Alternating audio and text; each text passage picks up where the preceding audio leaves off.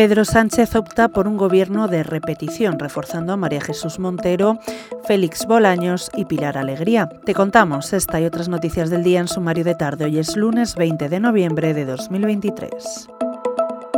No ha habido revolución, aunque sí alguna sorpresa. El presidente del Gobierno, Pedro Sánchez, ha anunciado este lunes sus nuevos ministros y ha optado esta vez por la continuidad de un gobierno de repetición en el que ni reduce carteras ni opta por grandes y sorprendentes fichajes. Mantiene así a los llamados ministros intocables como Margarita Robles, Fernando Grande Marlasca, José Manuel Álvarez y Luis Planas, así como a sus pesos pesados en un gobierno de repetición que refuerza la comunicación en Moncloa. Esos pesos pesados, los llamados ministros políticos, son María Jesús Montero, Félix Bolaños y Pilar Alegría. Sumar, por su parte, se queda con cinco carteras. Yolanda Díaz repite en trabajo y entra Mónica García en sanidad, Ernest Urtasun en Cultura, Pablo Bustinduy en Derechos Sociales, Consumo y Agenda 2030 y Sira Rego en Juventud e Infancia.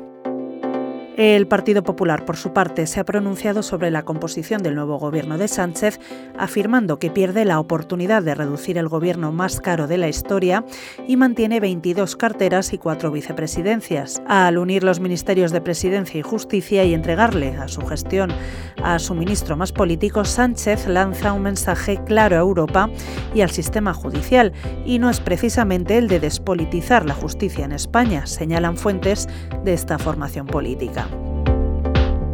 Por otro lado, hoy en The Objective te contamos que el Ministerio de Inclusión, Seguridad Social y Migraciones pagará 800.000 euros a 13 asesores para que supervisen los fondos de pensiones. Estos asesores recibirán 3.375 euros al mes por asistir a reuniones periódicas y 1.390 por cada una de las extraordinarias.